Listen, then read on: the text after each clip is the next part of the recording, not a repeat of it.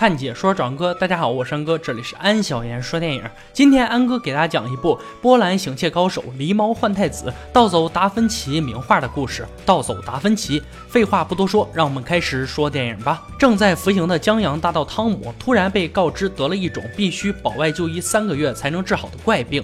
汤姆很纳闷，问医生：“我得了什么病？”医生抬头看了他一眼，说：“你自己心里还没点数吗？”汤姆就这样稀里糊涂的走出了监狱。俗话说：“苍蝇不叮。”无缝的蛋。很快，一个叫做半月的大叔联系到了汤姆。原来，汤姆之所以能保外就医，全是这个胖叔在暗箱操作。胖叔找的汤姆不为别的，花大价钱把他捞出来，就是想让他帮忙偷一幅画。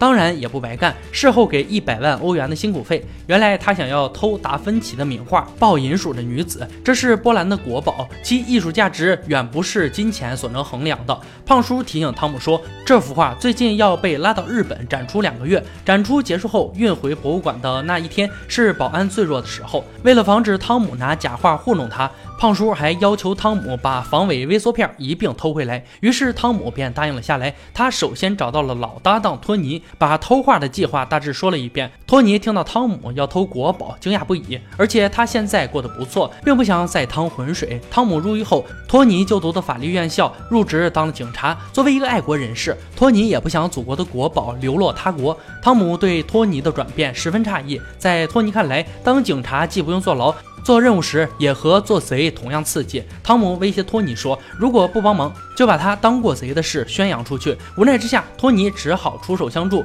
托尼虽然被迫同意盗画，但他心中那颗炙热的爱国心驱使他想出来一个狸猫换太子的妙计。托尼找到了验画鬼手哈根，想让他临摹一幅抱银鼠的女子。哈根表示自己老了，画不动了。不过自己的孙女达斯画工颇为了得，倒是可以胜任这项工作。托尼找到达斯，达斯听说要画达芬奇的名画《抱银鼠的女子》，于是开口就要二十万欧元。这个价格，托尼听得头皮发麻。最后托尼不得不妥协，但是有一个条件，就是必须得画两幅。另一边，汤姆去博物馆踩点，遇到了警长詹姆斯。詹姆斯得知汤姆。保外就医的情况后，要求他每两天来警局打卡一次，以此来挟制汤姆打名画的主意。结果，汤姆借着去警局打卡的机会，暗中在桌子下面放了窃听器。如此一来，警方运送名画的时间、地点，他都了如指掌。这天晚上，汤姆和托尼扮成了管道工人，潜入下水道观察路线后，选择了最佳的爆破拦截位置。在朋友的介绍下，汤姆找来了一位爆破专家，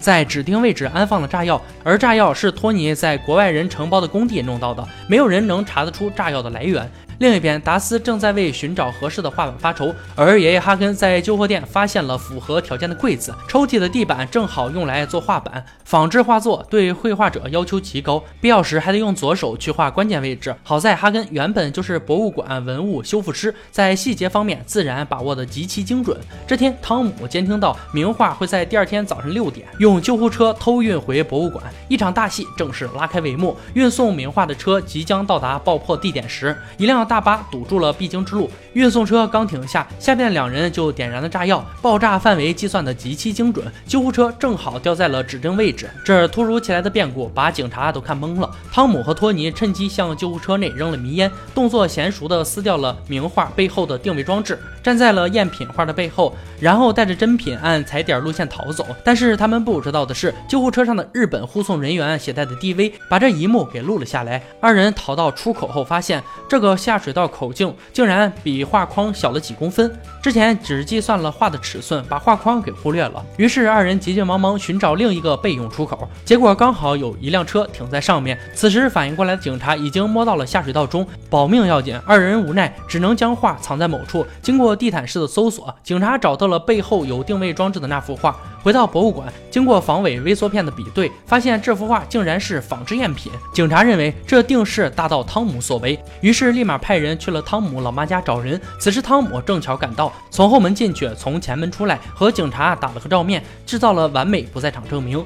既然博物馆里的是假画，那么真画又在哪里呢？警长詹姆斯从日本人的 DV 中看到了两个盗贼去而又返，就断定真画可能藏在救护车里。最终警察还是来晚了一步，汤姆早就把真画取走了。然后汤姆不知道的是，托尼在神不知鬼不觉的情况下把真画又给调包了。现在博物馆和汤姆手里的都是假画。胖叔得到消息前来收画，不料遇到了电梯故障。胖叔患有哮喘病，爬上楼已经喘得说不出来话，但他连药也顾不上吃，就急着验货。为了防止汤姆拿验画蒙混过关，胖叔通过特殊渠道拿到了官方微缩片，然后对比结果证明这幅画就是真迹。然而胖叔表示等买家付款后再结尾款，汤姆不同意，要求必须一手交钱一手交货，否则就把画低价脱手。一番争执下。胖叔情绪激动，导致哮喘再次发作，结果连药都来不及吃就领了盒饭。汤姆很是郁闷，画到手了，买家却没了。于是二人马上就想到了在博物馆工作的哈根。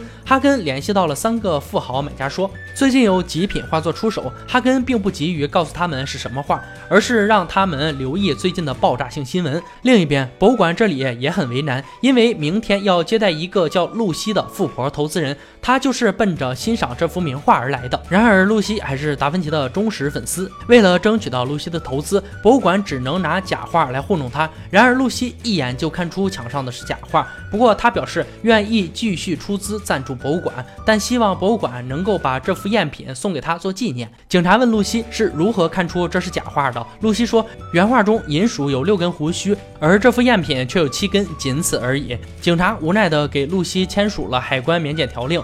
国宝丢失案引起了各大媒体的争相报道，富豪们也在第一时间收到了哈根给他们的消息。这回他们彻底相信哈根手里的绝对真机。最终，另一幅假画以一千六百万欧元高价卖给了其中一位富豪，而那幅真画几经流转又回到了博物馆手中。这又是怎么回事呢？下面就让安哥带你揭开交易背后不为人知的秘密。汤姆让托尼弄一幅赝品，行动的时候来个狸猫换太子，而爱国的托尼不忍心看到国宝被窃，于是让让达斯多画了一幅。而托尼不知道的是，哈根和达斯爷孙俩一口气画了四幅赝品。总结来说，电影中一共出现一幅真机以及四幅赝品。之前胖叔通过特殊渠道拿到的防伪微缩片就是哈根提供的，检验不出真伪也是正常的。下面说说富婆露西，露西其实也是哈根联络的买主之一，她在哈根的提议下一眼。识破了博物馆的假画，并借着收藏赝品的由头，顺利从警局拿到了过海关的免检条令。其实他暗中向哈根支付了一千六百万欧元，买了另一幅他认为是正品的赝品。于是光明正大的拿着海关的免检条令，带着另一幅假画回国了。另两幅假画同样以一千六百万卖出。爷孙俩这一转手就赚了四千八百万欧元，而真正的名画则一直都在托尼手中。汤姆去警局签到，趁机取走了窃听器。托尼砸碎了警车玻璃，把真画还给了警察。国宝失而复得。在得知一幅画卖了一千六百万欧元后，汤姆和托尼很开心，因为汤姆、托尼、哈根达斯爷孙俩每人将平分四百万欧元，而三个富豪买家都认为自己买到的画是正品。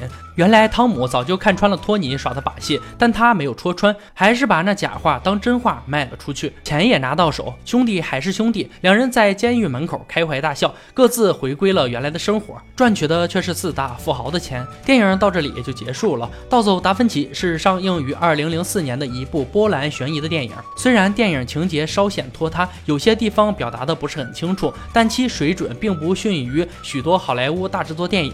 片中悬念交织而又笑料。百出，整体剧情还是非常出色的。影片中的两个男主角并不是真正的聪明人，真正聪明的是画家爷孙俩，他们才是螳螂背后的黄雀。好了，今天解说就到这里吧。喜欢哥解说，别忘了关注啊！看解说找哥，我是安哥，欢迎大家订阅我的频道，每天都有精彩视频解说更新。我们下期再见。